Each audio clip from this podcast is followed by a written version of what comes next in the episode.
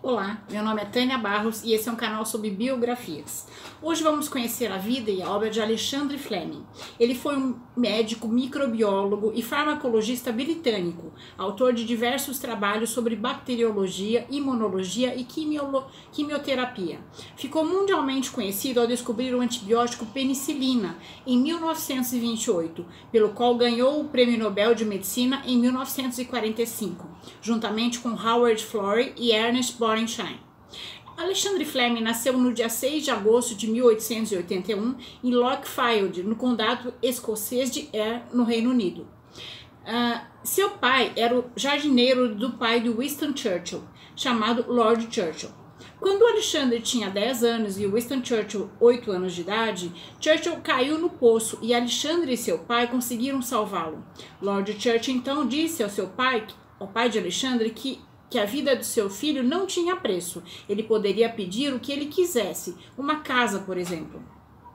O pai de Alexandre disse que ali ele e sua família tinham de tudo, não precisavam de nada. Mas o seu filho Alexandre sonhava em cursar medicina, e isso era uma coisa que ele não podia pagar.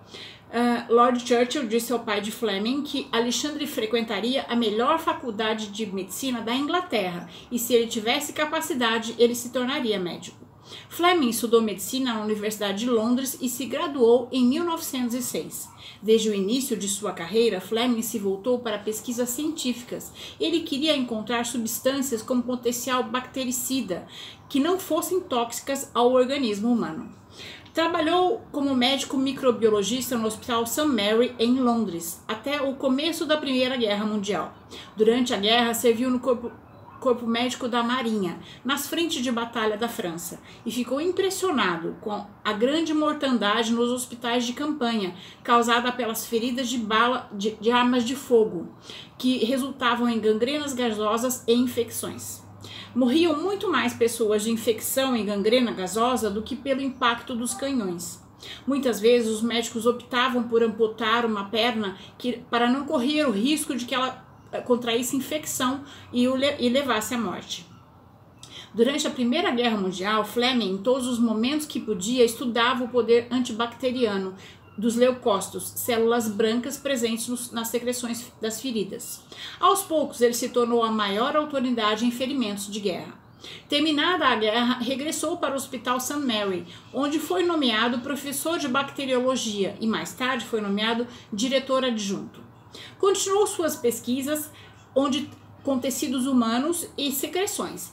É, buscou intensamente um novo antisséptico que evitasse que evitasse a dura agonia provocada pelas infecções que viu durante a guerra. Achim. Eu não descobri nada. Não descobri nada, mas Alexandre sim. E, e isso é um fato muito curioso. Um dia, Alexandre Fleming espirrou durante no momento em que estava trabalhando e ao analisar sua secreção nasal sobre seu trabalho, ele notou que onde havia muco, as bactérias eram destruídas. A lisosina presente no muco destruía as bactérias sem destruir os tecidos vivos, que era o maior problema com os tratamentos disponíveis naquela época. A lisozima é uma enzima bacterostática que impede o crescimento de bactérias presentes em certos tecidos de secreções animais, como a lágrima, a saliva humana e na albumina do, do ovo. Ele descobriu esse poderoso fermento antibacteriano em 1923. A lisozina foi o primeiro antibiótico descoberto por Alexander Fleming e não a penicilina. Em 1928, Fleming já era professor do Colégio de Cirurgiões. Um dia depois de voltar de um feriado com a sua família, ele notou que tinha criado um mofo em algumas de suas placas que continham estafilococo, que é um tipo de bactéria e um dos agentes infecciosos mais comuns nos seres humanos. Mofo é, é uma colônia de fungos e os fungos estão no ar. Por isso, às vezes, encontramos mofo nos objetos guardados onde existe umidade. Fleming então observou que até certa distância da colônia de fungo, de, de fungo, o mofo, não havia proliferação de bactérias estafilococcus. Isso seria um indício, indício de que o fungo, nesse caso o Penicillium notatum, poderia inibir a proliferação da bactéria. Em 1929, Alexandre, entusiasmado, publicou os resultados desses estudos num jornal científico, mas não obteve reconhecimento e nem apoio financeiro para aperfeiçoar o produto. A comunidade científica da época achava que a penicilina só seria útil para tratar infecções banais, por isso não lhe deu atenção. Apesar do entusiasmo de Fleming, seus colegas subestimaram sua de descoberta e a penicilina caiu no esquecimento por 10 anos. Durante esses anos, Fleming prosseguiu suas pesquisas e passou a usar a penicilina em vacas de fazendas das imediações com algumas doenças infecciosas e em cavalos no Jockey Club de Londres. Mas a obtenção e a purificação de penicilina a partir do, dos cultivos de Penicillium notatum não pareciam tão promissoras para aplicar esse material no tratamento de infecções humanas, devido à sua instabilidade e falta de potência. Foi então que, em 1939, o bioquímico alemão Ernest Borenstein e o farmacêutico australiano Howard Walter Florey, da Universidade de Oxford, se interessaram pela possibilidade de produzir penicilina estável para fins terapêuticos. Eles repetiram os experimentos de Fleming e começaram a trabalhar na purificação da penicilina e testá-la em animais e depois em alguns seres humanos. Acabaram descobrindo um método de purificação da penicilina. Eles conseguiram isolar a penicilina em estado anidro, ou seja, na ausência da umidade, que permitiu a sua síntese. Em 1942, o comandante da Air Force foi pedir a Fleming que o acompanhasse, porque Winston Churchill estava morrendo. Ele tinha ido para o norte dar apoio ao Marechal Montgomery, que estava levando a pior do Marechal Rommel, a raposa do de deserto de Hitler, e contraiu uma pneumonia dupla e estava desenganado pelos médicos, que e ele precisava do seu medicamento, a penicilina. Fleming nunca tinha usado penicilina em seres humanos. Suas pesquisas ainda estavam feitas, sendo feitas em animais. Mas era tudo ou nada para, Churchill. Alexandre seguiu com o comandante da Air Force e, e, como tinham pouco tempo, tiveram que cruzar os céus da Europa em grande altitude para por cima das zonas de, ocupadas pelos alemães, alemães, tentando desviar dos bombardeios. Felizmente chegaram a tempo de salvar a vida do primeiro-ministro. Depois desse evento, a penicilina ganhou enorme repercussão mundial, mas inicialmente sua produção só foi liberada para uso militar, salvando inúmeras vidas na Segunda Guerra Mundial. Winston Churchill declarou certa vez: Não é sempre que um homem tem a oportunidade de agradecer outro homem por ter lhe salvo a vida duas vezes. Uh, Lord, Lord Churchill, ao dar a oportunidade a Alexander Fleming, um simples filho de jardineiro, de se tornar médico, não tinha ideia que esse homem salvaria a vida de, do seu filho novamente, e anos mais tarde, e de milhares de outras pessoas com a descoberta da penicilina. Em 1944, a penicilina começou a ser comercializada para a população civil nos Estados Unidos, com excelentes resultados terapêuticos no tratamento de doenças infecciosas. Fleming foi reconhecido universalmente como descobridor da penicilina.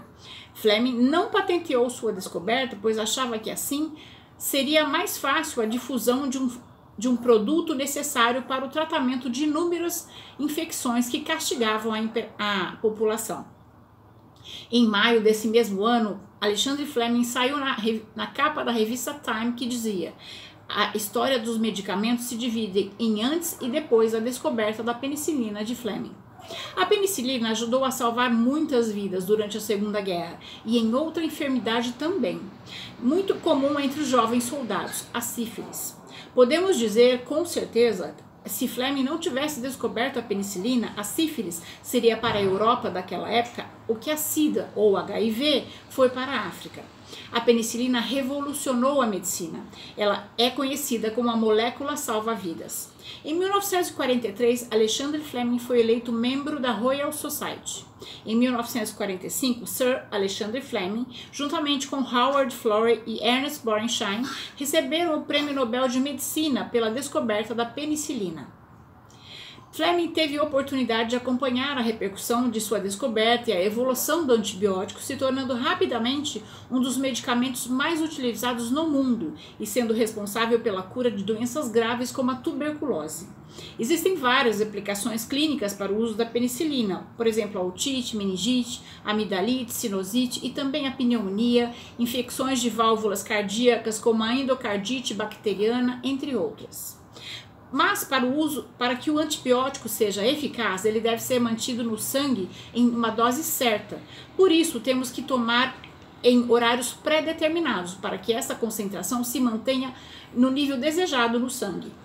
Outra recomendação é que durante o tratamento com antibiótico não a gente não tome bebidas alcoólicas, porque senão a gente tem mais vontade de urinar e, fa e, fazer, e faz com que esse medicamento saia do corpo antes da hora. Uma outra observação importante é o descarte dos medicamentos vencidos que contêm antibiótico. Eles devem ser feitos em postos de coleta. Porque se jogamos os medicamentos no lixo ou no vaso sanitário, eles poluem a água ou ao ar livre nos lixões, se ficarem expostos muito tempo, podem gerar superba superbactérias.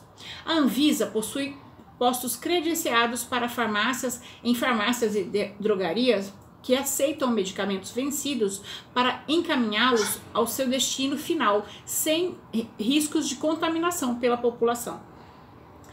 Alexander Fleming faleceu em Londres, em, na Inglaterra, dia, dia 11 de março de 1955, de um ataque cardíaco.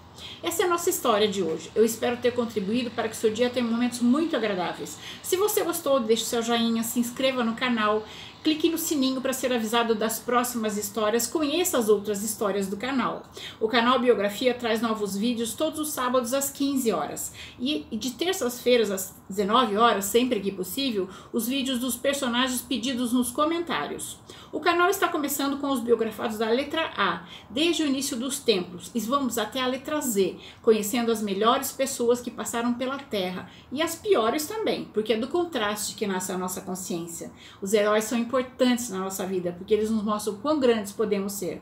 Esse é um projeto ousado, difícil de manter. Por isso, se você gostou eu, e se quiser apoiar esse projeto, você pode se tornar um padrinho ou madrinha deste canal. Esse apoio cultural é importante para que eu possa continuar continuar melhorando o canal e trazendo vídeos com mais qualidades para todos vocês. É, o link está logo abaixo nas descrições do vídeo. Até a próxima história.